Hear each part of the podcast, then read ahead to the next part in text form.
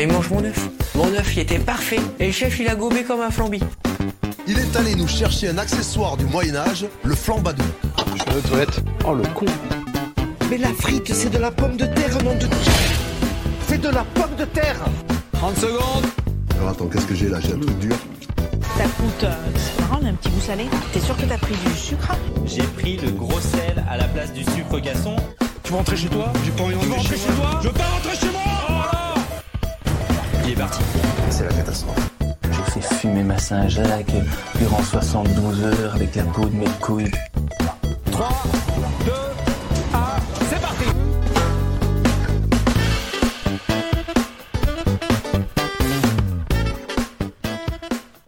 Salut tout le monde, bienvenue dans Micro-ondes Podcast, le podcast qui débriefe Top Chef, l'émission préférée des Français, tous les mercredis soirs sur M6 et tous les vendredis matins dans vos écouteurs. Raoul Villeroy au micro pour cet épisode 14. Très heureux de vous retrouver pour parler de cette émission de mercredi avec ma brigade habituelle. Ils sont là, les cadors, les ténors du micro-ondes. Tout d'abord Sébastien Polomeni. Salut Seb. Ben, salut Raoul, salut à tous. Euh, Et- J'espère que tout le monde va bien. Ben, en tout cas, ça va mieux maintenant que cet épisode de Top Chef est passé. Et il est là également. C'est Marco Orfila. Salut Marco. Salut euh, Raoul, salut Seb, salut tout le monde. Voilà, euh, je vais pas faire semblant très longtemps. Euh, je pense, messieurs, que c'était le moins bon épisode de Top Chef de la saison déjà. Mais je me demande si on n'est pas sur plusieurs saisons là. Il y a plein de choses qui n'allaient pas. On va pouvoir. Enfin, qui moi ne m'allaient pas, évidemment. J'espère que si vous êtes chez vous et que vous avez kiffé cet épisode, vous n'allez pas éteindre tout de suite euh, notre podcast. Mais on va pouvoir revenir sur euh, les deux épreuves euh, de l'émission de mercredi soir. On va pouvoir revenir sur la dernière chance. On va faire le classement, bien sûr, avec les candidats qui restent, même si, bah voilà, maintenant tout ça n'a plus aucun intérêt. Vous me voyez venir, je le sais. On va quand même faire ça bien. Euh, après un petit jingle, évidemment, je le temps de le trouver. Il est où? On va mettre celui-là, tiens. Hop, j'en lance un et on se retrouve tout de suite pour débriefer. C'est parti.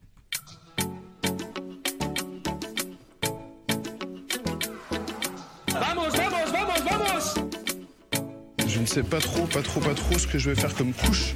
Au début, je voulais faire un kebab, un pitibab. Allez, on passe à la dégustation.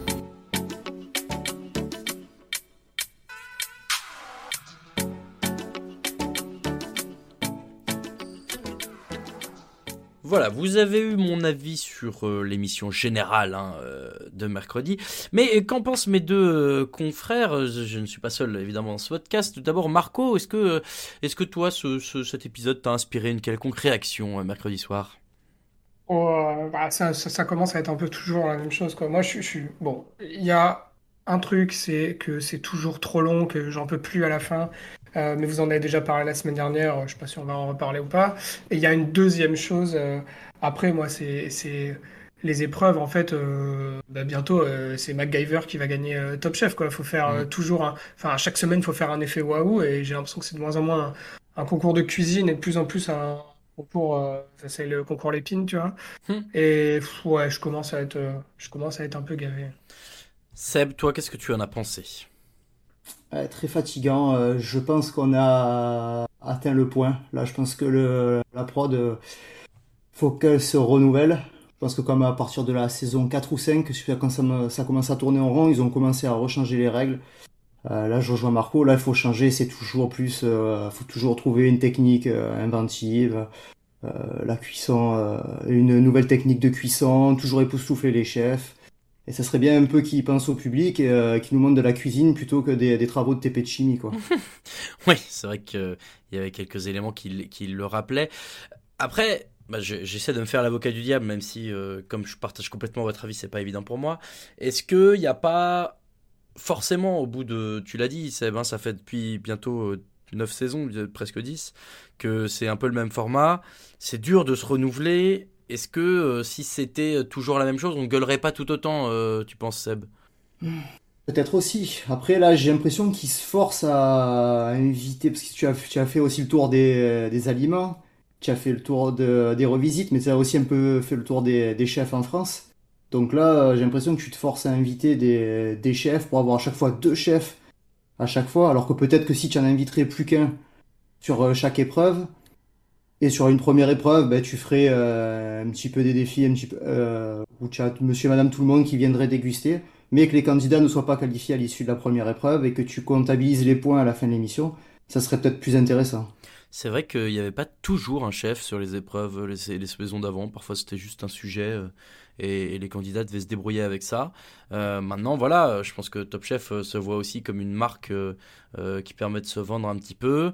sans doute que bah, pour certains euh, chefs, tu dois avoir un petit partenariat, un petit peu de sous qui part à droite à gauche. Euh, donc ça doit être intéressant aussi pour, pour Top Chef.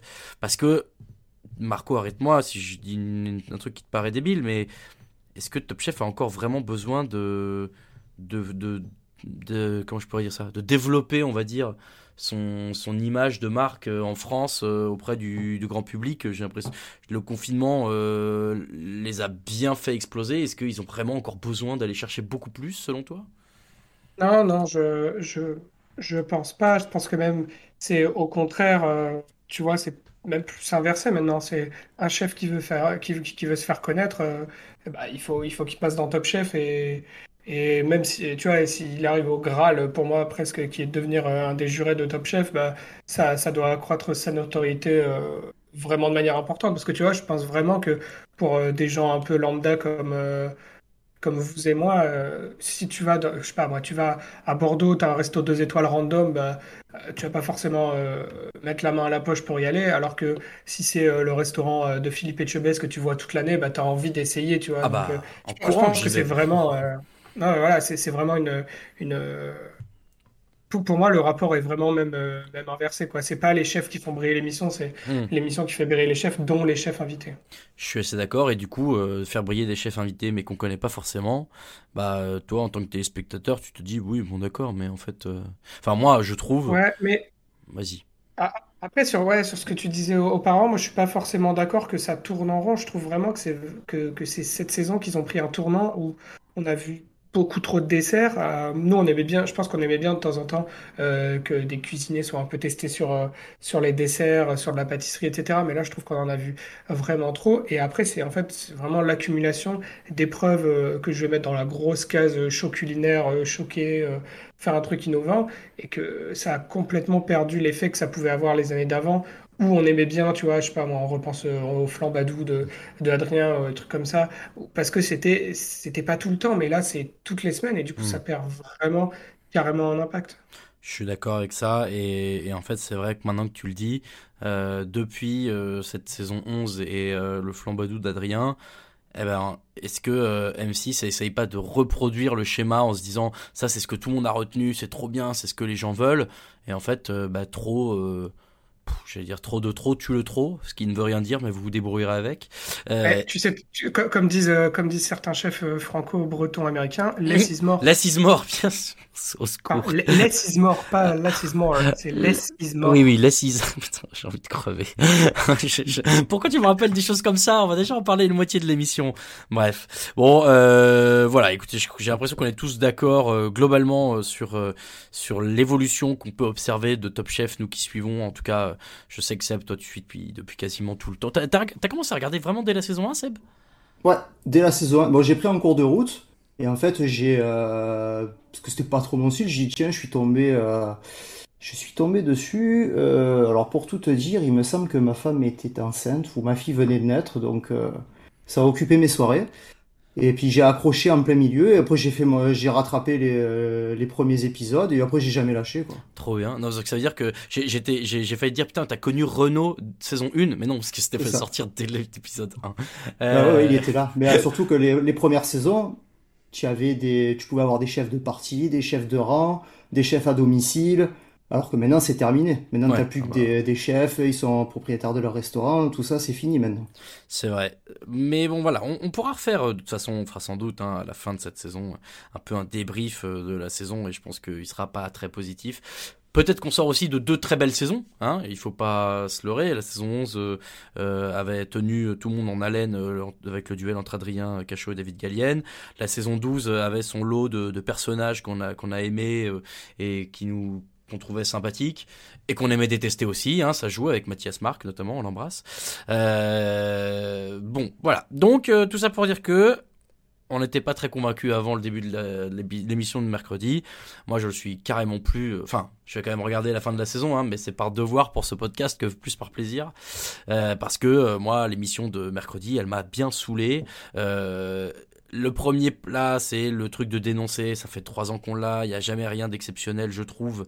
Et en plus, on te dit qu'on dénonce ci, ça, mais je me demande c'est pas toi, Marco, qui l'a dit euh, dans notre euh, chat interne de dire euh, et personne dénonce jamais le gaspillage alimentaire, de prendre un énorme bout de viande pour en faire trois petits morceaux. ça, y a personne, ça. Bon.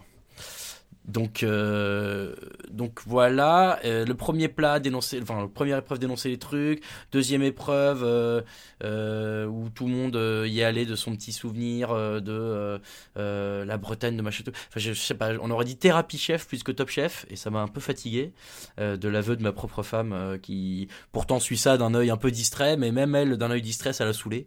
Voilà. Donc on est parti dans ce débrief avec le sourire, comme bien sûr, euh, avec cette première épreuve du chef Rasmus Menk qu'on attendait depuis longtemps, le chef danois euh, complètement euh, fou ou génial ou les deux, c'est à vous de voir, sur l'épreuve de dénoncer une cause. on fait dans d'abord, monsieur, j'aimerais un peu vous entendre sur ce format qu'on connaît depuis quelques années avec notamment notre ministre l'an dernier. Est-ce que c'est comme les autres trucs dont on a parlé, un truc qui vous saoule ou vous attendez encore peut-être d'être surpris Seb, toi, qu'est-ce que tu penses de cette épreuve euh, Là, les causes, il y en a plus. Là, je pense qu'on a un peu fait le tour. Hein. Hmm. Euh, là, ce qu'il y a de bien, c'est que, alors, euh, hasard ou pas, tout le monde est parti dans des, des, plats différents, contrairement à la seconde épreuve. Mais, mais bon, au bout d'un moment, il y a des choses qui m'ont énervé, comme tu sers les plats sur des ardoises, sur des crânes, sur des, pierres. Euh, bon, c'est moi tout ce qui est pas servi dans, quelque chose d'alimentaire, euh, ça me répugne un peu. Quoi. Ouais, après, alors je, suis d'accord avec toi. La différence euh, légère cette fois-ci que il fallait choquer en plus de dénoncer un truc. Donc à la rigueur, là, je, peux comprendre que les, candidats et Louise se soient dit on va essayer de faire un peu différent. Mais je suis d'accord avec toi, j'ai l'impression qu'on a tout vu. Marco, même question, cette épreuve de dénoncer une cause, soutenir une cause, euh, euh, est-ce qu'on en a fait le tour ou tu penses qu'il reste des trucs qui peuvent encore nous surprendre? Je pense que forcément, euh, tu, peux toujours avoir de nouvelles idées, notamment à partir du moment où tu peux prendre des contenants complètement random, là, comme la poche de sang ou les trucs comme ça. Bah là, tu vois, c'est infini. Hein. Dans ce cas-là, euh, tiens, j'ai un ordi face à moi, euh, je creuse l'ordi, je te mets une soupe dedans et je dis que euh, c'est par rapport aux Congolais qui, qui, qui, font les mines de lithium. Et tu vois, genre, après, à ce moment-là, c'est infini, quoi. Mais, mais en fait, moi, ce qui me gêne un peu, c'est même le principe même. on dirait que t'as pas le droit d'être cuisinier si t'es pas engagé, tu vois. tu peux pas juste être cuisinier parce que tu as envie de faire de la bonne nourriture. Non, non, tu es forcément obligé de, de porter un message politique ou un message machin ou truc. Enfin, enfin, je sais pas, tu vois, si tu fais ça partout dans ce cas-là. Enfin, je... moi, c'est ce truc-là de. Ça se trouve, tu avais dans les épreuves là, bah, c'était plus une contrainte. Euh, néfaste pour eux de, devoir porter un message sachant qu'ils ne croient pas forcément. Tu vois, je, repense à dans les émissions précédentes là, euh, qui avait fait, euh, je sais plus, l'avocat, parce qu'elle disait un avocat c'est 10 millions, etc. Et après, on lui avait tiré à boulet dessus parce que l'épreuve d'après, elle réutilisait l'avocat. Et là, je me retrouve à défendre Lucie. Aïe, aïe, aïe. J'ai vraiment changé, tu vois. Non, pas de souci. Euh, Seb, tu voulais réagir à ça? Ou c'était tu ouais, dire aussi euh, ouais non je rejoins parce que là déjà en plus il y a eu le, tragique accident de, du fils de Yannick Aleno. Donc tu as, as, le message derrière euh, bah, chacun. Donc euh, il va de, de, sa cause à sauver avec le petit message. Bon ben sans que la première heure et demie elle est très très très lourde quoi à porter. C'est vrai euh, alors c'est vrai, on, l'a, vous l'avez peut-être suivi euh, si vous êtes euh, connecté sur les réseaux euh, des différents participants, chefs et anciens participants de Top Chef. Yannick Aleno, qui est donc un des chefs qui passe souvent, d'ailleurs qu'on n'a pas vu cette année encore, mais peut-être qu'on va le voir plus tard, a perdu de manière assez tragique son fils aîné, enfin son fils, je sais pas si son fils aîné, en début de semaine, et, qui était aussi cuisinier avec lui. Et donc évidemment le, le monde de, de la cuisine en France et de Top Chef enfin dans la télévision et Top Chef notamment, j'en pense, je pense, s'en est, retrouvé très affecté. Et donc il y a eu, et je trouvais ça bien, un petit mot au début. Euh, maintenant c'est vrai que ça contribuait un peu à la euh, à, la, lourdeur, même pas à la lourdeur, euh, c'est pas chiant, mais c'était psychologiquement c'était voilà, c'était pas feel good comme tu dis, Marco. C'est normal, hein, c'est des choses, des nouvelles qui sont rarement bonnes, mais mettre de- de- d'avoir ce- cette pensée là et derrière d'enchaîner avec euh, les causes qu'on veut soutenir. Et souvent c'était des choses qui tenaient à cœur aux candidats. Euh, ne serait-ce que Sébastien euh, euh, Glenviel qui qui est très touché qui dit qu'il est touché par la cause de Arnaud parce que lui avait perdu sa maman d'une leucémie. Enfin voilà. Il y a, c'est vrai que tous ces éléments là mis, bout à bout c'est un peu pesant. Je dis pas que on regarde la télévision pour se distraire euh, des problèmes du quotidien et qu'il faut juste nous abrutir en pensant à des trucs euh, cool. Mais euh, peut-être mettre un peu de joie de vivre euh, dans le poste, euh, c'est jamais désagréable. Bon, Puis la cuisine, la nourriture, c'est quelque chose de, de plutôt convivial et de plutôt positif, tu vois. Donc, Oui, oui, ça, oui. se- ça se prête pas forcément à, à des émotions négatives, quoi. Non, après, on peut te répondre que les, chefs sont aussi, et les candidats sont aussi des, hum- des êtres humains et qui ont voilà, aussi des choses qui leur tiennent à cœur en dehors de la cuisine. C'est pas juste des, des robots de cuisine. Euh, maintenant, est-ce que la cuisine est le meilleur euh, média presque pour euh, défendre des causes et mettre en avant des, des sujets de société? C'est moi c'est là où je me pose un peu la question c'est que je pense que tu as des manières un peu plus euh, évidentes de le faire et que là je trouve que ça fait plus l'excuse pour faire un truc différent d'habitude que vraiment euh, on est très engagé euh, dans ces sujets-là. Bon. Donc, cette première épreuve, parce qu'on va quand même en parler, euh, on va parler un peu de ce qu'on nous a proposé. Ça commence avec Michael, qui lui voulait dénoncer l'élevage intensif et les antibiotiques. J'avoue que j'ai pas compris le lien. Si vous l'avez, messieurs, est-ce qu'on teste les antibiotiques sur les cochons, c'est ça? Euh, ouais, non, c'est Philippe qui lui a demandé de, de pousser un petit peu le curseur au niveau de, de son message. Donc, euh, il en a profité euh, euh, pour pousser le, pour pousser justement sur l'ajout des médicaments sur, dans certains euh, élevages, bon, ben, pour, euh, que la viande soit de meilleure qualité, euh, ainsi de suite. Très bien, bon, j'avais pas la ref, mais euh, ok. Euh, et donc, euh, Michael qui propose de faire un, un ceviche, hein, je suis pas fou, de, de, du, enfin, du faire du, porc cru, donc euh, un ceviche de porc cru en tuant les microbes au froid, comme je cite. Hein, attention, si chez vous vous vous évanouissez euh, en entendant cette phrase, c'est normal. Euh, derrière de faire une petite glace au porc, le tout sur un crâne de porc posé, et puis sur le ceviche euh, de cochon, de mettre un peu d'huile de sésame, de piment. Et dans le dans l'antibiotique de mettre un peu de sauce, dans la, la seringue à côté de mettre un peu de sauce.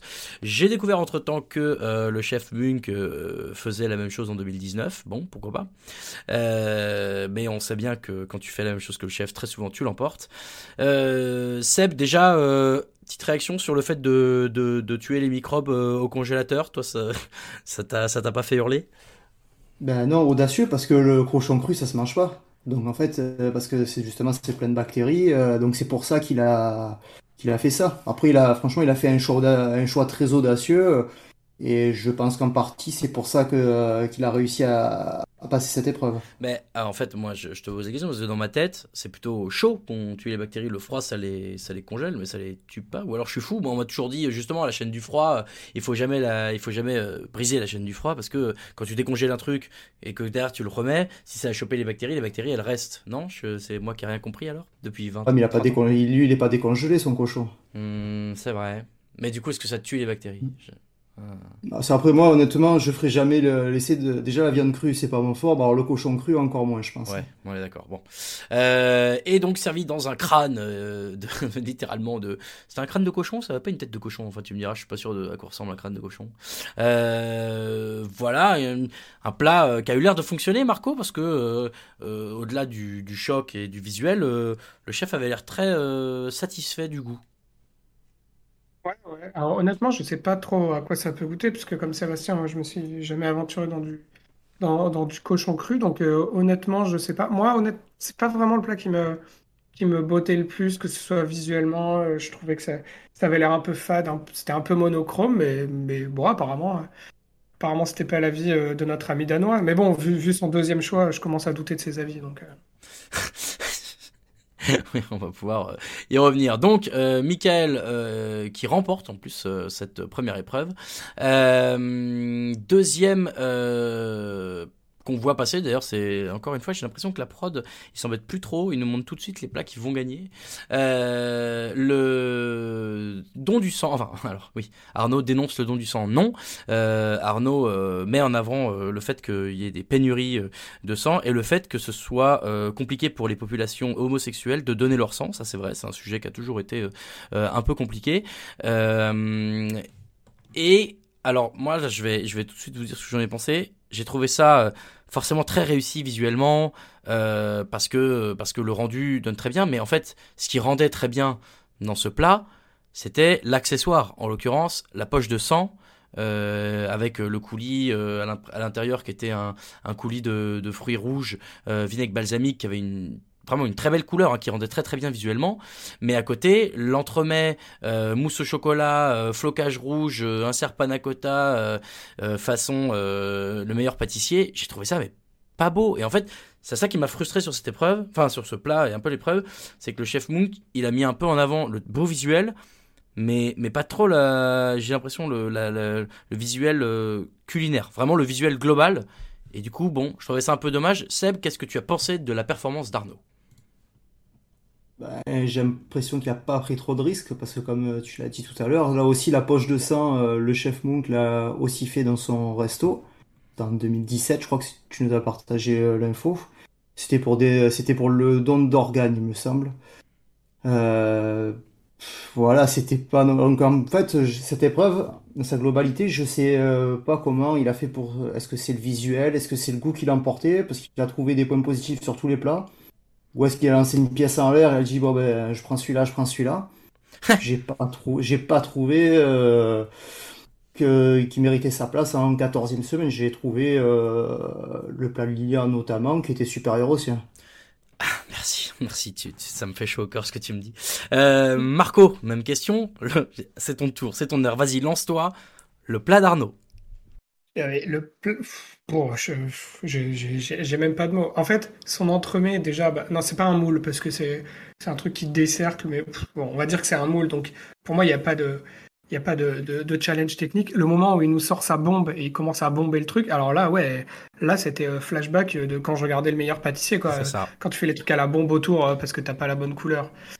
Euh, Il y avait un épisode, alors là ça va parler aux fans de, de meilleurs pâtissiers, c'est euh, Margot il y a deux ans qui faisait tout, la, jeune prodige, la tout au flocage rouge. Et Cyril Lignac avait eu cette phrase exceptionnelle au bout de, de dix semaines où elle faisait que ça, de dire Margot lève la main droite et dis je jure solennellement sur tous les dieux de la pâtisserie de ne plus jamais utiliser le flocage rouge. Et ben hier quand on a vu Arnaud faire ça, ma femme et moi on a explosé de rire et on s'est dit mais attends en fait c'est ça, c'est Margot dans le meilleur pâtissier, c'est le meilleur pâtissier, c'est bah c'est facile, enfin c'est pas du niveau de Top Chef quoi. Non, non, et, et- et- ouais, voilà, c'est un, un gâteau qui, qui doit être bon, mais sans association incroyable. Euh, ta poche rouge, et tu vois, et, et surtout quand on voit par rapport aux fameuses épreuves Waouh euh, des semaines précédentes, euh, quand- moi je repense par exemple à Louise, là, avec son, sa table comestible, qui du Ouais. coup avait fait un verre de vin, mais en fait c'était pas un verre de vin, je sais plus, c'était de la betterave, un truc comme ça. En fait, Ouais. t'as, t'as cet effet de surprise. Là, c'est un coulis rouge, et en fait c'est un coulis de fruits rouges. Et, et du coup, je me dis, Ouais, ok, même, même moi j'en fais quand je fais des panna cotta, tu vois. Donc euh, bon, c'est, je, je, je, ouais, je comprends pas, je comprends pas. Voilà, je crois qu'on a tous été un peu surpris. Maintenant, c'est vrai que Seb, tu le dis, euh, la dégustation était telle que c'était difficile de se faire une idée de qui va, qui allait passer. J'avais quand même le sentiment que, euh, moi d'ailleurs, je, je, je, je mens pas. hein, j'ai dit, je pense, euh, Louise et Arnaud euh, avant que ça, avant qu'ils rendent son, son verdict. Et bon, bah, euh, non, pas Louise et Arnaud. En l'occurrence, j'avais dit euh, Arnaud et et euh, Michael. Et bon bah voilà. encore une fois, j'ai l'impression que ça s'est basé sur des éléments plus visuels que culinaires. Et on rejoint le, ce qu'on dénonce un peu depuis quelques. Nous voilà, si on devait faire un, un plat pour dénoncer, on ferait un gros logo Top Chef pour dénoncer que cette année c'est vraiment pas terrible. Euh... Donc bon, en en attendant, c'est le chef Moon qui décide et il a qualifié Arnaud. Troisième plat, tu l'as dit Sébastien, il était pas mal. euh, en tout cas, moi je l'ai trouvé assez bon dans le thème, mais ça c'est parce que c'était Lilian et qu'il va nous manquer à jamais. Euh, sur le tabac, euh, moi, euh, voilà, pour le coup, ça c'est un. Tu vois, autant le don du sang, moi j'ai jamais été trop affecté par ça, donc ça me parle moins. Euh, autant l'élevage intensif, pareil, j'ai jamais eu trop l'impression d'y être euh, soumis. En revanche, ouais, le tabac, moi ça me parle. le et, et le et du coup, je me suis dit, bah bonne idée. Lilian qui nous a fait euh, des petites huîtres euh, au pastis avec une glace de charbon végétal et une cloche de fumée avec euh, de la petite cendre et tout. C'est vrai que ça faisait un peu exposé de chimie, mais euh, on comprend, il a compris tout de suite le message, le chef, et ça avait l'air plutôt bon. Seb, les huîtres au pastis, je suis obligé de te demander, est-ce que tu connais? Ah, ça y est, parce qu'il y a du pastis, on demande aux Marseillais. Eh ben Alors, ouais, désolé, eh ben- désolé. eh ben, désolé, je suis Marseillais, mais je n'aime pas le pastis. Ah, bravo, un homme de goût. Non mais, euh, ok, mais Non, mais euh, sinon, euh, vas-y, dis-moi. Sinon, son plat, oui. euh, pour moi, c'était euh, déjà, un, son message était clair. Deux, au niveau du visuel, c'était le plus beau. Et euh, toute la mise en scène, elle était top aussi. Parce que tu avais vraiment ces huîtres qui faisaient penser à, à deux poumons. Tu avais la cendre qui était sur le côté, la cloche avec la fumée. Pour moi, tu avais tous les, les éléments qui étaient réunis. Maintenant, la cloche de fumée, j'ai l'impression que c'est un peu l'arme secrète euh, de Lilian à chaque fois.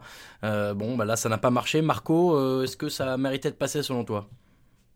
Ouais, bon, bah, je, je, je suis plutôt d'accord avec tout ce qui a été dit.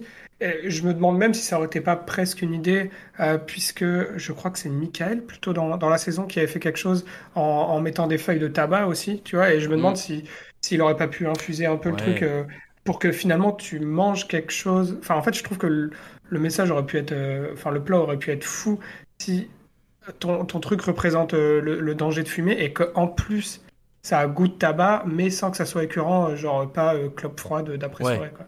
Je viens de retrouver euh, les notes que j'avais prises. Euh, j'ai oublié de le dire, mais au début, je me suis moqué un peu de Michael qui faisait une, un plat que le chef avait déjà fait et qui l'a fait gagner. Figurez-vous que le plat de Arnaud, le chef l'avait déjà fait aussi en 2017. Voilà. Ouais, Sébastien l'a dit, ouais. Mais c'est, Ah. c'est- on est content de voir que tu nous écoutes. Non, bah pardon. Oui, eh ben, euh, j'avais, t'avais donné la date, t'avais donné la date, hein, voilà. Alors, euh, 2017. Il l'avait donné. je suis vraiment le pire, putain. Je viens de, je viens de me- de m'envoyer un missile là, trop bien. Bravo Raoul. Alors, le euh, Sébastien, le harcèlement scolaire. Alors, oui, je, je sais pas comment aborder euh, le débrief de ce plat-là, parce que j'arrive plus à me, souvenir. Il me semble pas, hein, mais je crois pas qu'on l'ait fait en, en- en- à l'antenne. Je pense qu'on l'a plutôt fait entre nous. Mais c'est vrai que comme depuis quelques émissions, on nous vend la prod de M6 nous vend un peu Seb, le ravi de la crèche, euh, euh, toujours euh, bout en train, toujours jovial, machin et tout, et un petit peu, en tout cas moi je trouve tête à claque. Ce moment où il arrive en disant, eh ben moi je vais lancer le harcèlement scolaire parce que moi j'ai subi le harcèlement scolaire, la manière dont il le dit, la manière dont il le présente, je, enfin je, je J'arrive pas à, trouver le terme politiquement correct que je veux employer euh, dans ce podcast et je, je m'excuse d'avance euh, auprès de toutes les personnes que ça pourrait choquer ou quoi, mais, mais sans deck, genre, enfin, ouais, je sais pas. C'est, ça, sur le moment, ça m'a, ça m'a, c'est triste, mais ça m'a fait rire. J'étais là, genre, bah oui, enfin, je suis pas surpris. Euh, donc forcément, voilà, c'était un peu, ouais, en fait, je trouvais ça tragicomique. Voilà, voilà, tragicomique. Ça, c'est un bon terme, ça, parce que. euh, bah, malheureusement, je trouve que Sébastien, on nous le vend un peu comme un bisu, euh, un peu, euh, voilà, euh, ravi de la crèche, comme je disais, et, et que derrière, du coup, ils défendent cette cause-là. Je me suis dit, bah ouais, il y a, y, a, y, a, y a tout qui concorde. C'est un concours de circonstances qu'on peut trouver malheureux ou, ou je sais pas quoi. Bref, euh, tout ça pour dire que c'était quand même pas ouf euh, le rendu. J'ai et le SMS, enfin, tout ça était un peu cringe. Est-ce qu'on peut dire ça, euh, Marco? Ouais, je, je vois que tu demandes pas à Sébastien parce qu'il est trop vieux pour connaître le mot. Mais, euh, Non, non, mais, Sébastien, j'ai une autre question pour lui, t'inquiète. Euh, oui, oui, voilà, c'était un petit peu pathétique dans le mauvais, ouais, un peu pathétique. Euh, et en plus, tu vois, moi, il y a un truc vraiment, et en fait, je, je m'en suis voulu de rire, mais, mais quand sur son ardoise, là, il fait, il fait, euh, il fait euh, deux points marrons et un smile. En fait, il fait un smiley en chocolat. Et en fait, j'étais explosé, j'étais explosé de rire parce que, enfin, on est, c'est top chef, quoi, c'est la haute gastronomie. Et j'étais, j'avais l'impression que, que, que c'était des CE1 qui faisaient un dessert, quoi. Et, et, et d'un côté, et, et en fait, c'est horrible parce que c'est pour ça peut-être que j'ai pas aimé aussi l'épreuve, mais parce que, parce que je m'en voulais de me moquer de lui, Ouais. euh, alors que justement, du coup, j'avais l'impression d'être un harceleur et j'étais devant ma télé, je me sentais coupable et tout. Et, On est et- ouais, voilà, c'est. Euh, sentiment. Au, au moins, au moins, on était pris émotionnellement dans l'émission, mais pas de la bonne manière. D'ailleurs, c'est ce que le chef a souligné, puisque euh, Sébastien n'a pas été qualifié, mais euh, il a dit euh, c'est c'est c'est une belle cause à défendre. Et, et, et en fait, je suis grave d'accord avec lui, mais tu as raison. Euh, j'étais euh, j'étais mal devant ce, ce plat. Je savais pas. Ça me faisait ça me faisait rire malgré moi, et j'en avais honte, et j'étais pas. Bref.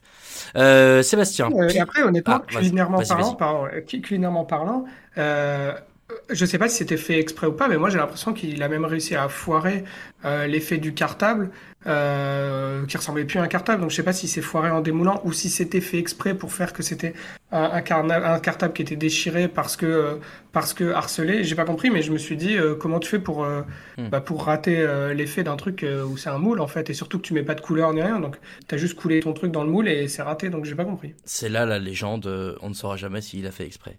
Euh, moi, j'avais une vraie question pour Sébastien. Le pire euh, contenant selon toi entre le crâne de cochon ou l'ardoise?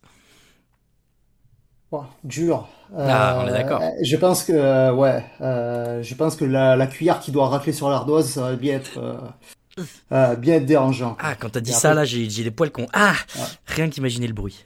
Mais bon, il y a rien. Enfin, la cause était no- est noble. On est tous ici, on est tous, euh, enfin nous trois sommes pères de famille, donc je pense que c'est une cause euh, qui nous touche et qu'on n'aimerait pas euh, subir un jour. C'est sûr. Mais la, la réalisation, il y a rien qui allait quoi. Le visuel, il était franchement faire ça en semaine 13 de Top Chef. Il y a, rien qui allait. Le SMS, le chef était limite dérangé. euh, tu, tu comprends rapidement que, enfin, autant les autres, euh, ben, ça pouvait jouer sur un coup de dé, autant le- lui, je l'ai rapidement écarté de, de la course à, à la première ou deuxième place. T'as raison, j'ai dit tout à l'heure que c'était dur de savoir, mais en fait, je pense que lui, c'était assez évident que ça allait pas le faire. Euh, il nous reste, il nous reste Pascal, euh, qui dénonce les feux de forêt. Alors, euh, ouais, c'est vrai que dit comme ça, c'est bizarre. Mais bon, il dénonce les feux de forêt. Après, lui, effectivement, et c'est là, là, on est encore retombé dans, dans l'histoire euh, euh, perso euh, de dire, euh, voilà, moi j'ai dû aider ma belle famille, enfin la, famille de sa copine à, à bouger parce qu'on a vu la mort en face et tout. Putain, c'est chaud.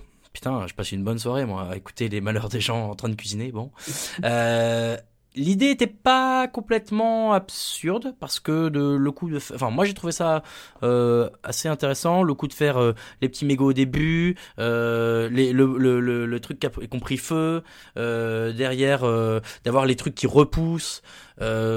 Pourquoi pas Pourquoi pas Moi, ça m'a, j'ai pas trouvé ça absurde. Là, je t'entends Marco dire ah mais c'est parce que c'est Pascal que t'as trouvé ça bien. Non, Euh, voilà. Vraiment, je, trouvais que ça pouvait. Surtout que j'adore les moris, donc quand j'ai vu des moris, bon, très bien.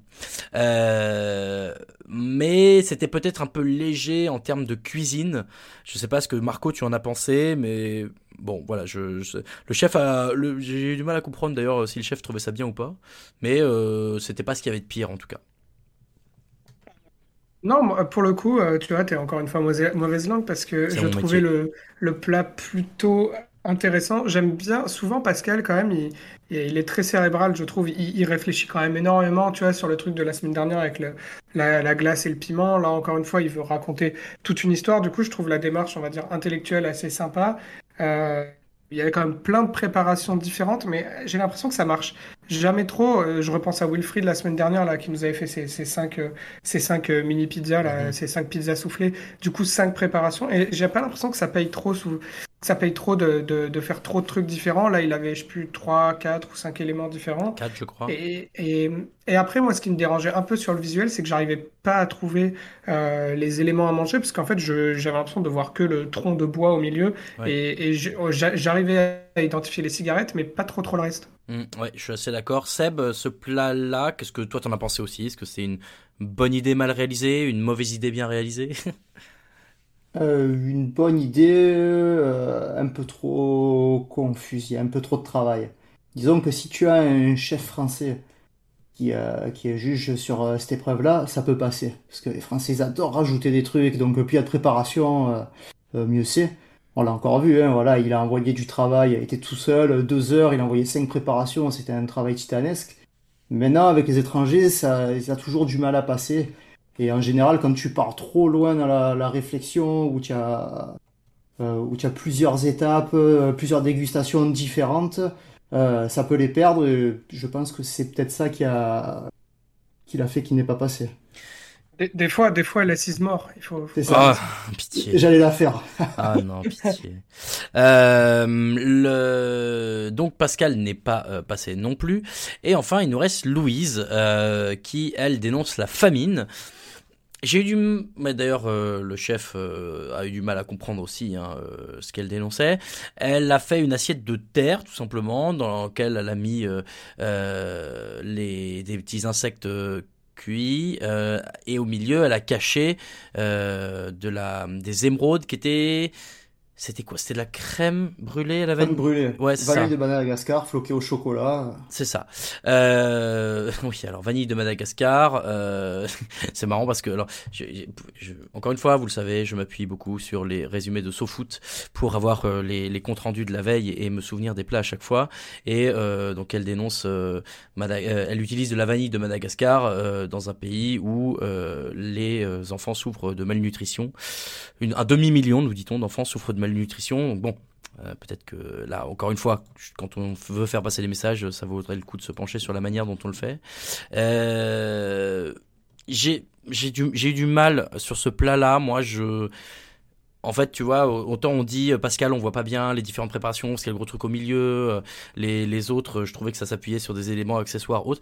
Là, juste, c'est le gros truc de terre et, et on moi, je, quand ça arrive, je ne on comprend pas ce que ça, ce qu'on va manger, ni pourquoi on va le manger.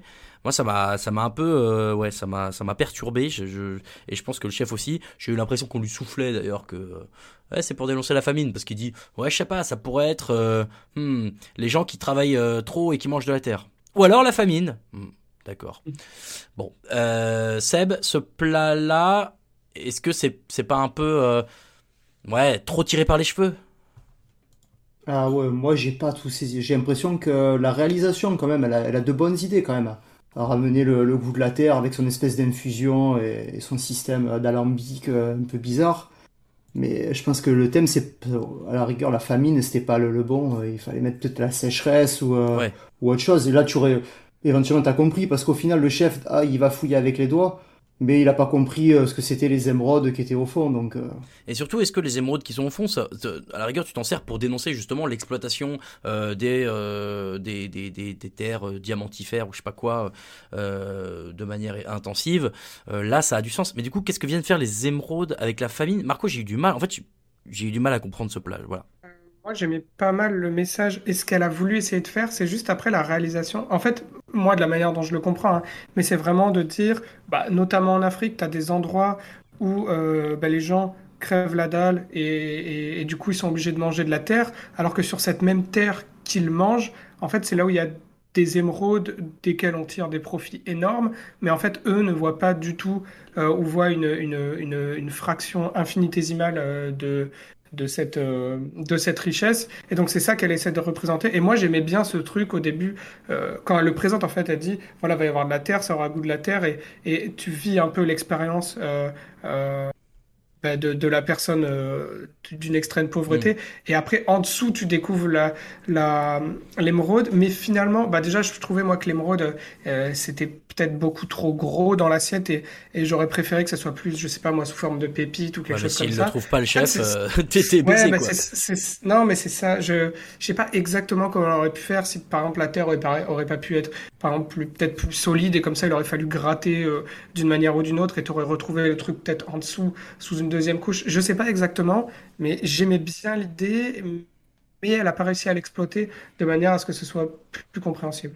Moi, il en revanche, il y a un truc que je suis obligé de lui reconnaître, c'est que j'ai trouvé hyper intéressant la manière de faire de l'eau de terre presque, tu sais, euh, ce, truc où euh, elle, utilise la condensation pour récupérer l'eau euh, qui est imbibée de l'odeur de la terre. Ça, pour le coup, j'ai trouvé ça assez, génial.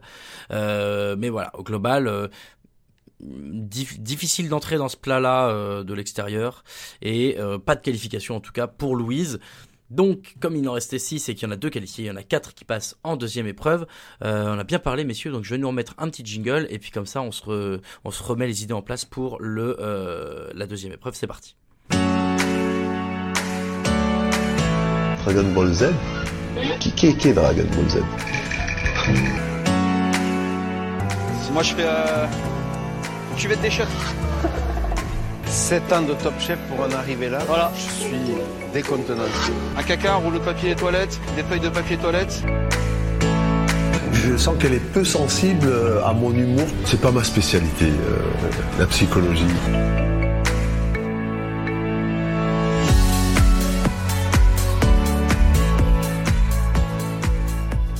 La deuxième épreuve, après Dominique Ancel, le franco-américain, on a Dominique Crène, décidément. Oui, Dominique est un prénom euh, mixte, sachez-le. Mes deux parents s'appellent Dominique. Voilà, 3615 My Life. L'accent, bien sûr, l'accent franco-américain, français. La catastrophe, euh, voilà. Moi, je, en fait, tu vois, on arrive après déjà une bonne heure et demie d'épreuve euh, déprimante avec des sujets tristes, machin et tout. Et là, on nous a, et là, on nous fait venir euh, Dominique Crène qui nous dit qu'on va cuisiner des coquillages. Je peux pas blairer ça. J'avais juste envie d'éteindre ma télé et d'aller dormir. C'était affreux. Mais bon, voilà. Je, pour vous, cher public, je, je me suis forcé. Euh, et, et, et, finalement, j'ai bien fait parce que j'ai, vécu ce moment incroyable du less is more. Euh, et, euh, et, ce, et, cette escroquerie, on peut le dire, on va commencer par ça, hein, euh, de Pascal le, le Provençaux-Breton. Euh, c'était quand même un bon délire. Donc voilà, finalement c'était un bon moment de télévision cette euh, cette deuxième épreuve. Euh, on va on va prendre un peu les, les différents plats. Non, peut-être vous voulez peut-être dire un mot d'abord sur euh, sur l'idée, sur le, le, thème de l'épreuve, Seb. Euh, toi qui viens du sud et qui aime le pastis, ah non, qui n'aime pas le pastis, aïe aïe aïe. Euh, les coquillages, est-ce que ça te parle un peu plus? Ah ouais, tout à fait. Là, en fait, on est rentré dans un petit peu de cuisine. Après, moi, ce que j'ai pas aimé, c'est que t'as quatre assiettes et t'en as trois à base de Saint-Jacques, quoi. Oui, il y a autre chose comme, euh, comme coquillage. Oui, il y a les couteaux. Si vous voulez vous amuser à pêcher les couteaux, vous mettez un petit peu de sel au bord du trou et quand il sort, hop, vous l'attrapez. Petite technique. Euh, Marco, toi, cette épreuve, est-ce qu'elle t'a plu? Euh, Je sais pas. Je sais pas si c'était le fait que, que j'avais été mis dans peut-être de mauvaises dispositions par la première épreuve. Et aussi, moi, je suis pas je suis pas vraiment fruit de mer, c'est pas trop trop la cuisine que j'aime quoi. À part les moules, il n'y a pas, pas, pas grand chose d'autre que j'aime. Donc euh, j'étais pas forcément hypé. Euh, moi je comprends toujours pas comment des Français, parce qu'elle dit qu'elle a vécu en Bretagne jusqu'à 20 ans, comment des Français peuvent ne pas avoir un accent français. Ça, c'est quelque chose qui me dépasse. Euh, donc en fait je butais sur ce qu'elle disait et, et j'écoutais même pas ce qu'elle disait. C'est donc euh, c'est voilà, ça me glissait un peu dessus. Je me suis pas trop, euh, je, je, voilà. Je suis, un peu, je suis un peu comme pas, toi. Pas trop, voilà. Je suis un peu comme toi. Non mais et surtout c'est ça, c'est un accent en français américain, bon, à la rigueur, si elle a vécu 20 ans en France, elle a vécu à peu près au moins autant de temps, je ne saurais pas quel âge elle a, mais j'imagine qu'elle a au moins 40. Euh, bon, ça veut dire 20 ans là-bas, ok, tu peux prendre un peu l'accent, mais du coup, quand tu parles en anglais, enfin, du coup, pas l'accent français, ça c'est trop bizarre. Bref. Elle a 57 ans. Je viens d'aller regarder, elle est née en 65. Putain, mais. Mais elle, elle ne les fait pas. Comme mes parents, incroyable. Que des Dominiques. Bon, arrête de raconter ta vie, on s'en fout. Euh, les euh, plats d'hier. On a dit qu'on commençait donc par Pascal, euh, Pascal la fraude, qui au moment d'aller présenter son euh, sa coquille Saint-Jacques à la braise avec une raviole au coquillage cuite au bouillon et un petit espuma de tourteau et d'étrille, euh, qui ok avait l'air très bon, je dois le reconnaître même si c'est pas ma, cuisine favorite. Et, et à l'outrecuidance de dire bah moi j'allais chez ma tante euh, euh, à Brest. Alors là bon ça c'est pas trop mytho. Et derrière euh, l'autre qui dit ah euh, enfin j'allais chez ma tante en Bretagne ah mais vous êtes breton de quel coin? Ah ben de Brest. Et derrière la chef qui dit ah mais vous êtes de Brest trop sympa. Et lui euh, pas de problème je suis de Brest. Donc j'ai trouvé marrant qu'il se fasse un peu chambrer par le reste. Et d'ailleurs il s'est défendu un peu euh, vé avec véhémence. Tu sais il avait un peu mauvaise qu'on se foute de lui. Oui. bref. Euh, ce premier plat Seb est-ce que euh, comme euh, moi qui l'ai trouvé bon alors que enfin qui avait l'air bon alors que c'était pas trop mon truc toi il t'a convaincu? Bah ouais, moi j'ai toujours du mal avec les deux services, quoi. Euh, Ouais. Moi, je me serais concentré euh, uniquement sur la raviole, qui avait l'air excellente. Mais c'est vrai, euh, d'un autre côté, là, le, le chef l'a dit, euh, la simplicité, c'est toujours le plus difficile. Et ça, Saint-Jacques, elle avait l'air euh, parfaitement cuite, qui est à, à côté. Euh, voilà, la raviole peut-être un petit peu grande. Euh, Oui, le contenant c'est était sympa, contenant bleu qui rappelait un petit peu la, la, la mer, mais, euh, mais dans sa globalité, ouais, assez convaincu par son plat. Euh, convaincu, la chef l'a été puisqu'il a fini deuxième euh, de l'épreuve. Lilian, lui, également est parti sur la Saint-Jacques. Lilian, euh, pareil, il a essayé de faire un peu deux trucs différents. Avec et alors lui, en termes de faillotage de la Bretagne, ça s'est placé là. Après, Lilian, il n'est pas un peu breton? Il n'y a pas il n'y a pas une, une, douille comme ça, il me semble, hein, on va vérifier. Je mais je crois que, en tout cas, bon, voilà, il a essayé de, de jouer un peu à domicile, euh, puisqu'il a mis en avant beaucoup de d'éléments euh, bretons dans l'imaginaire collectif, en tout cas. Euh, à savoir, donc, la Saint-Jacques servie dans sa coquille avec une brunoise de pommes de terre, échalote et haddock. On retrouve enfin euh, un peu de poisson. Euh, une glace euh, au lait ribot, le fameux lait ribot de la chanson Galette saucisse, je t'aime. de haddock, de l'estragon et un jus de coquillage et il a créé une espèce de, de trompe-l'œil de, de, de, enfin, de, de, coquille Saint-Jacques pour refermer le dessus de la coquille avec une galette bretonne au sarrasin. Donc là, voilà, tu es dans quand même beaucoup de trucs. Quand tu dis les ribots, sarrasin, euh, coquille Saint-Jacques, euh, tu, tu parles euh, au breton, c'est sûr. et c'est peut-être ce qui s'est mal passé, c'est d'ailleurs cette galette qui est trop molle, pas assez craquante, euh, selon la chef.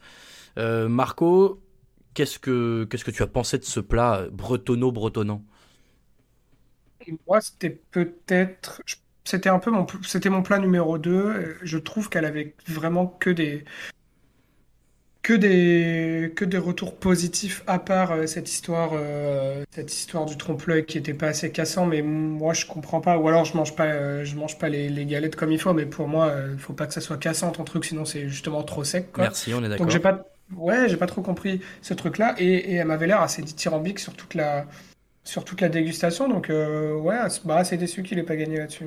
Ouais, pareil. Euh, du coup, pareil, Seb, euh, est-ce que toi aussi, selon toi, il pouvait passer ce plat-là? Ouais, c'était un balotage avec Pascal. Après, est-ce qu'il n'y a pas un souci d'appellation? Peut-être parce qu'ils annoncent tuile. Mais quand tu annonces une tuile, donc tu t'attends à quelque chose d'assez fin et assez cassant, mais alors qu'au final c'était plus une, une pâte à galette, et donc la galette, donc forcément c'est pas cassant, ça va être plutôt mou et résistant.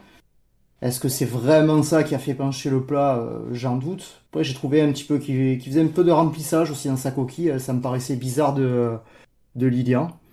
Mais bon, après, euh, ça aurait pu aussi tout, aussi bien passer. Euh, ça, ça m'aurait pas surpris. Ouais, ouais, je suis, je suis assez d'accord. et surtout que moi j'ai l'impression qu'il avait plutôt réussi les un peu tous les tous les marqueurs du plat et qu'il avait réussi à remplir le euh, les exigences du chef de mettre les, coquillages et les coques en avant. Euh, la galette bretonne étant euh, un peu d'un bonus. Du coup, c'est étonnant qu'elle n'ait pas retenu là-dessus. Bon. Derrière, Louise, alors là, je crois que Louise a mis tout le monde d'accord, sauf tous nos auditeurs sur les réseaux sociaux, puisque elle a fait un carpaccio de couteau fumé aux algues. Alors moi, le couteau, quand je vois ça, j'ai juste envie de me jeter par la fenêtre, mais Apparemment, ça avait l'air bon. Pas lourde à la marinière, sur un petit risotto. Et à côté, ce qui nous a tous fait euh, saliver, la bisque d'étrille, ail et échalote, euh, qui avait l'air absolument incroyable. Ce moment où elle l'a fait. Et encore une fois, hein, c'est pas mon, c'est pas mon kiff, mais, mais je, j'avais envie de plonger dedans et de boire, boire, boire. Même si, euh, de, de, ce qu'on avait l'air d'en, rendre Hélène Darroze, c'était un peu bourrin. Bref. Seb, toi, la bisque, fan aussi? Ouais, pas plus que ça. Après, oh. voilà, ce, ce, moment, ah bah ouais, c'est pas trop de chez moi, la bisque quand même. Euh, ouais, le seul moment rigolo, voilà, c'était Hélène Darros qui a failli s'étouffer.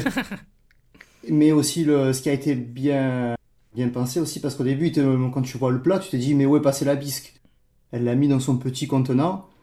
Et là, l'avantage qu'il y a, c'est qu'elle a présenté elle-même son plat et qu'elle a dit au chef, attention à la bisque, mettez-la à peine sur le bord de l'assiette, et allez-y, vous trempez, vous revenez. Donc elle a bien donné les indications. Et c'est ce qui a pas noyé son plat, sinon son plat était foutu. Comme d'hab, ouais, c'est clair. Euh, alors Marco, défends-moi sur la bisque là, euh, aide-moi. Non mais sauce, euh, sauce numéro 1 incontestée. Ah voilà. c'est, Et sa bisque en, particulier, je la défoncé quoi. Après, ouais, quand, on voit son plat, par contre, j'aimais pas trop le visuel. ça va faire plaisir à Sébastien, mais elle a mis une petite fleur dessus en plus. Oui, je crois. Et, pareil, je me dis, mais attends, mais elle est où sa bisque? Est-ce que c'est euh, l'espèce de petit trait vert qu'on voit? Ça m'a pas l'air du tout gourmand et tout. Et après, ouais, t'as ce petit pot à côté là, elle en met.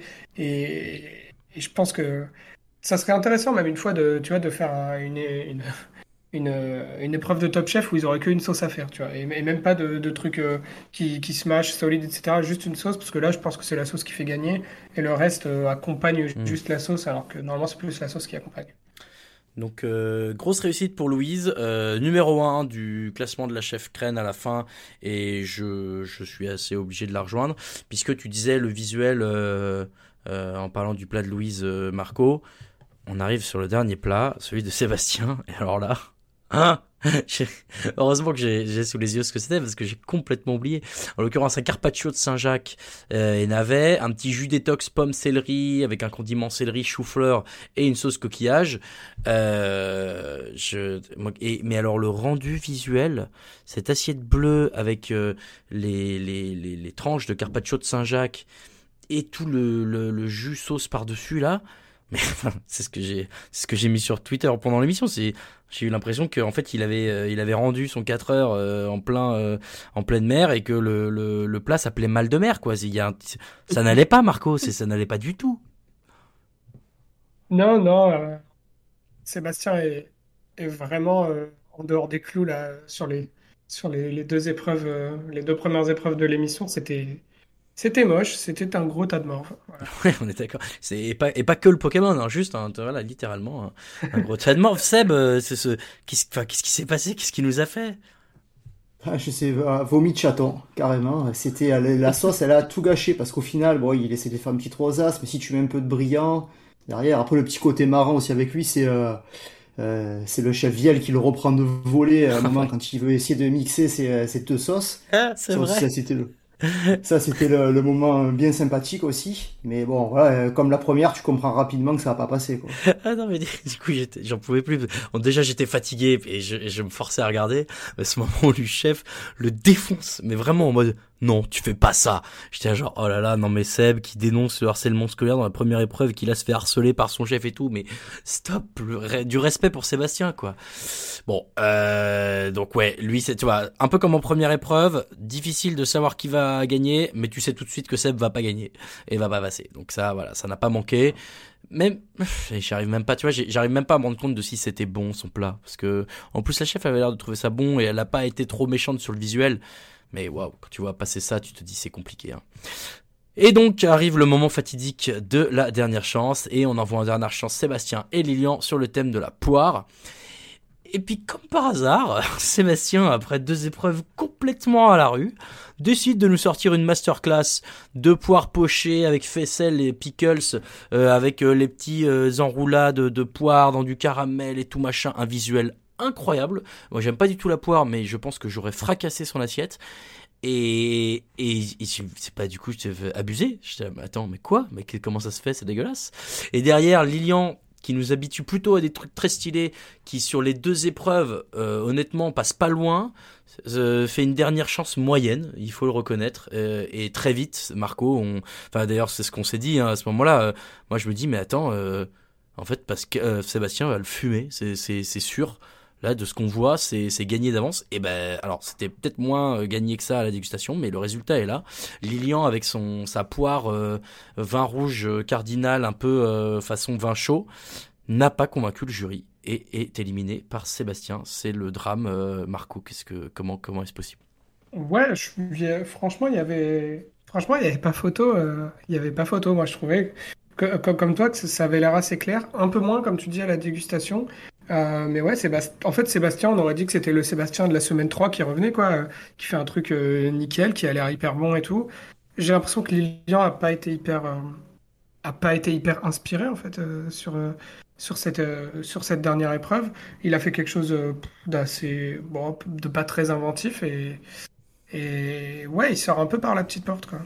Ouais, ouais, parce que il y a quand même ce coup de se dire, tu, alors, bien sûr que Sébastien, on l'avait mis haut dans nos classements à un moment, et malheureusement, ça fait plusieurs semaines qu'on le dit, il est sur une mauvaise dynamique, et là, il sort d'une semaine très compliquée, et il fait une masterclass au bon moment face à Lilian qu'on voyait tous, qu'on avait dit quasi imbattable en finale, mais fallait aller en finale.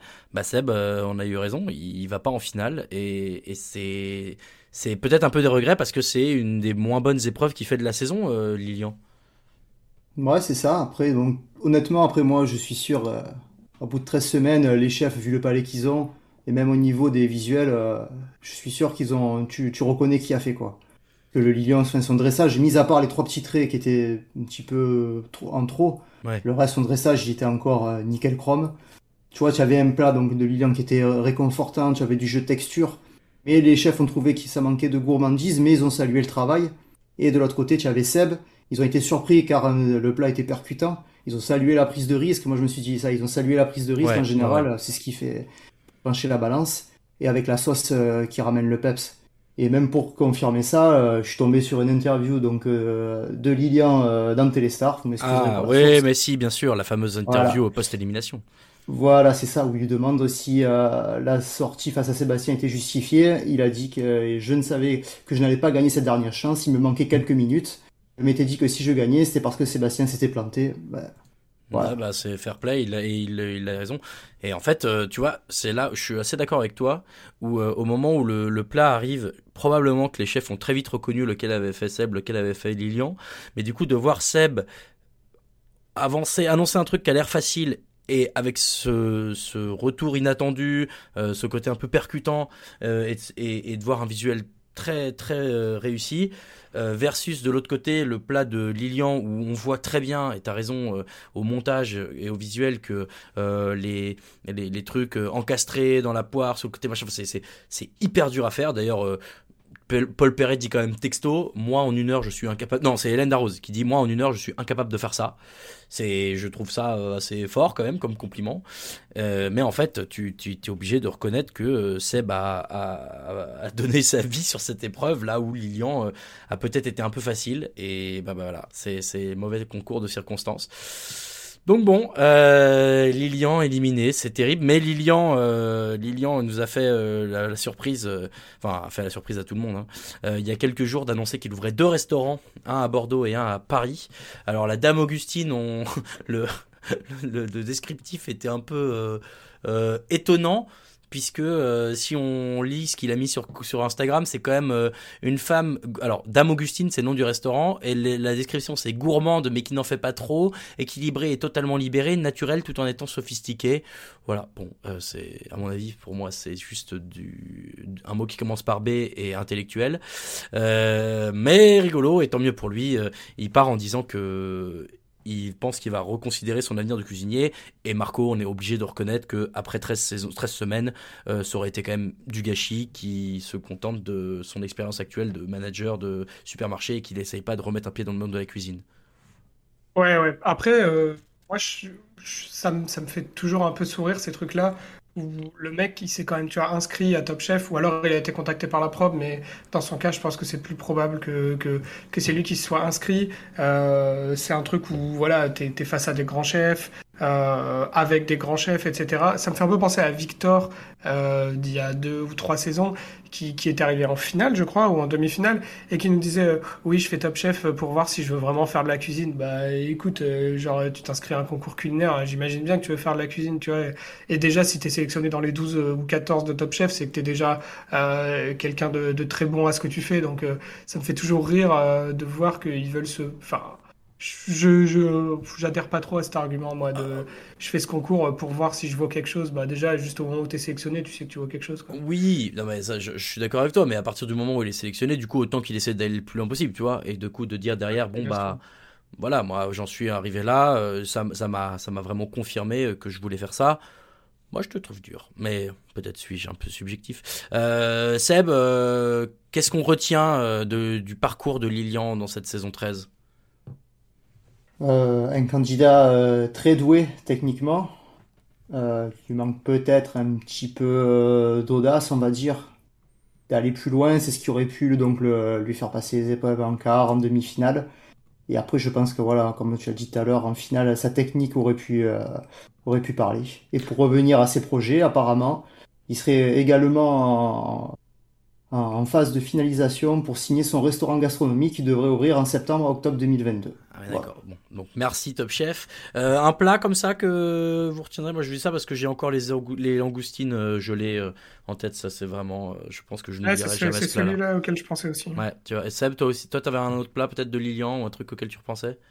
Euh, vraiment qui, qui sort au-dessus, n'a pas les langoustines, non, parce que tu vois franchement que tous ces plats c'était c'était nickel chrome quoi. Ouais.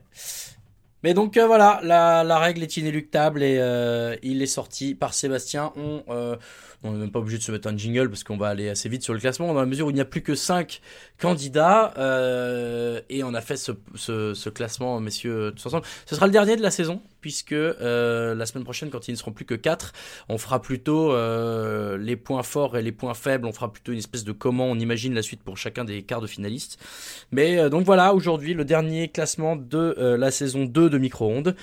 Il nous reste 5 candidats et c'est Sébastien qui est dernier quasi à unanimité. Marc, tu es le seul qui l'a mis euh, quatrième sur 5. Euh, tu as mis plutôt Arnaud à la fin. Chez nous, il est quatrième. Explique-nous ce choix de mettre Arnaud au-dessous de Sébastien. En fait, Arnaud n'est pas un candidat de Top Chef, on l'a dit, c'est un candidat du meilleur pâtissier. Donc, euh, j'ai classé. Non, non, euh, honnêtement, c'est plus parce que je, vais, je fais sur le potentiel. Je pense que euh, voilà, on l'a vu sur la dernière épreuve de, de Sébastien. Je pense que Arnaud aurait pas pu faire un truc comme ça. Donc euh, voilà, si je fais purement sur le potentiel, pour moi, euh, Arnaud est, est, dernier comparé à Sébastien. Je peux entendre cet argument. Moi, c'est vrai que j'ai mis Seb dernier parce que toute la toute l'émission d'hier est catastrophique et il est sauvé par cette ultime épreuve, mais mais j'ai du mal à pardonner le reste et la dynamique est bien moins bonne. Là où Sébastien Arnaud sur les dernières semaines a eu du mieux. Bon, mais enfin voilà. Clairement, je, je serais très surpris que ces deux-là aillent en quart de finale. On verra bien ce que nous réserve la suite. Euh, Seb, toi, tu es, enfin, tu, tu es de cet avis-là aussi plutôt de dire que euh, Sébastien est, est, dernier, Arnaud avant-dernier? Moi, c'est ça. Bon, déjà, forcément, il y en aura un des deux qui va aller en quart de finale, quoi qu'il arrive, vu qu'ils sont plus que C'est incroyable ça. Euh, mais sinon, oui, voilà, euh, un peu la même chose que toi. Seb est dans une pente descendante. Il fait deux premières épreuves. C'est très, très, très compliqué. Il sauve parce qu'il fait une super dernière chance. Et moi, j'ai préféré mettre Arnaud dessus parce que il, était, il est passé directement lors de son épreuve. Voilà, qu'on soit d'accord avec le classement du chef ou pas, c'est la réalité du terrain. Euh, notre top 3 euh, est, est si, en fait, il est changé, mais en fait, c'est juste parce qu'on a retiré un candidat. Euh, notre top 3, euh, c'est toujours Louise qui est première, ça, ça n'a pas changé, elle est, elle est première quasi à l'unanimité. Évidemment, euh, Ben, notre graphiste, l'a mise deuxième, mais ça, c'est parce qu'il la déteste. Euh, on le sait tous, Ben ne nie pas. Euh, en revanche, ben voilà, Pascal, lui, prend, la prend la troisième place. Michael repasse devant lui. Ça, c'était un peu le duel entre les deux. toi, je sais, Marco, que ça t'a hérissé de voir qu'on était beaucoup à mettre Pascal, enfin, deux en l'occurrence, à mettre Pascal deuxième. Mais, mais, mais pourquoi tant de haine, Marco? Non, on va dire que j'ai pas, pas forcément de raison.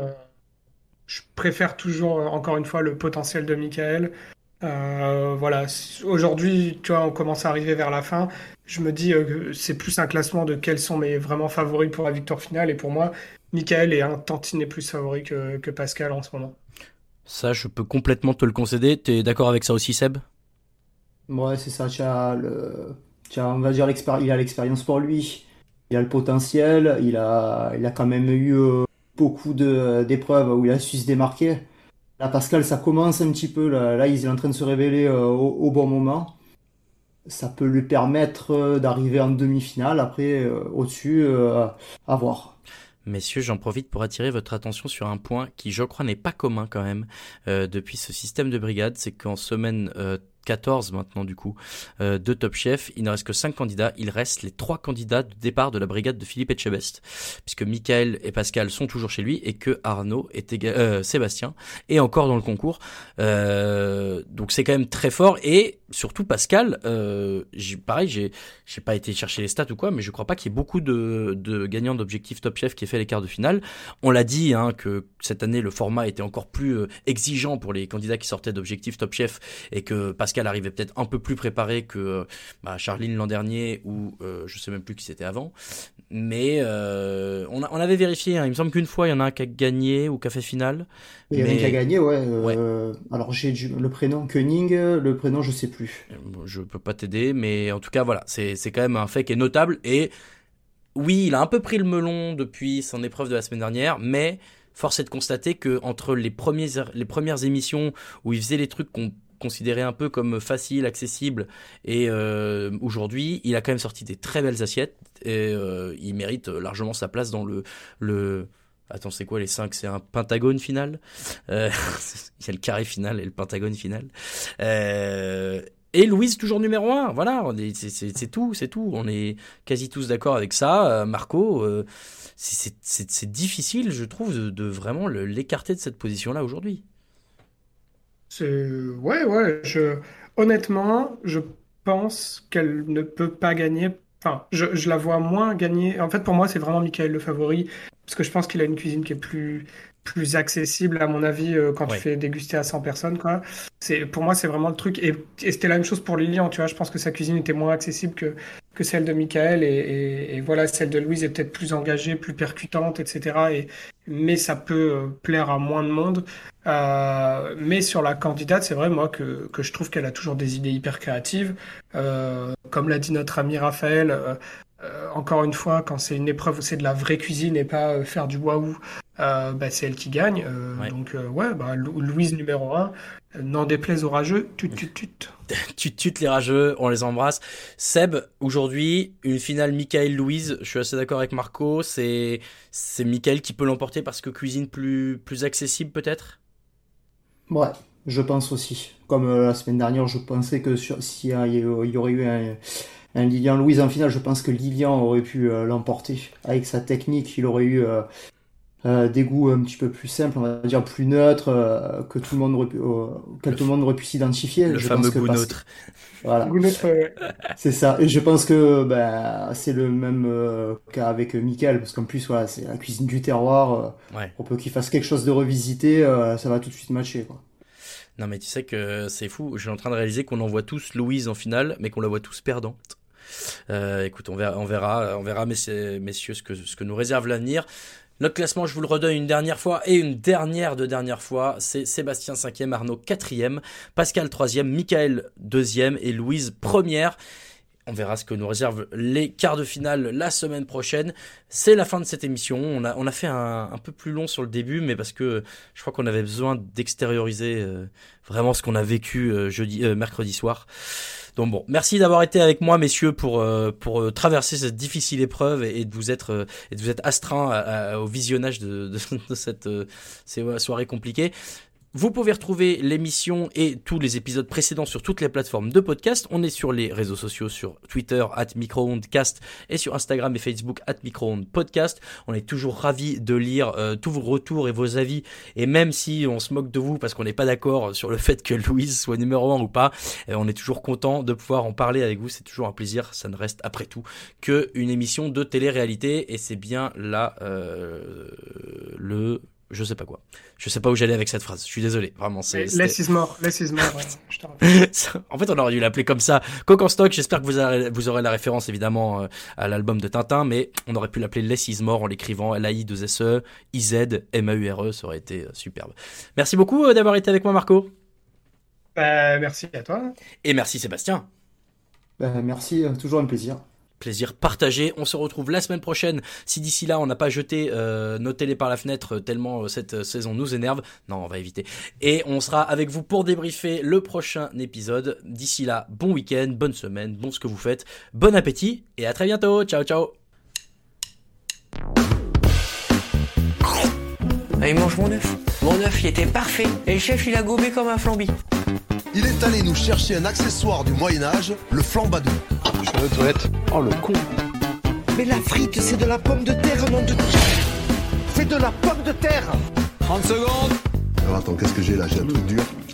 Ça coûte... Euh, c'est marrant, un petit goût salé. T'es sûr que t'as pris du sucre? J'ai pris le gros. On se permet un petit mot avant de vous laisser. Si vous aimez les podcasts de TDA Média, n'hésitez pas à jeter une oreille à Occupation, notre émission de reportage. Toutes les deux semaines, je vais sur le terrain à la rencontre de gens qui me font partager leur métier ou leur hobby. Barbier, marathonien, développeur, restaurateur et bien d'autres à venir. C'est dans Occupation que ça se passe, un mercredi sur deux, sur toutes les plateformes de podcast habituelles.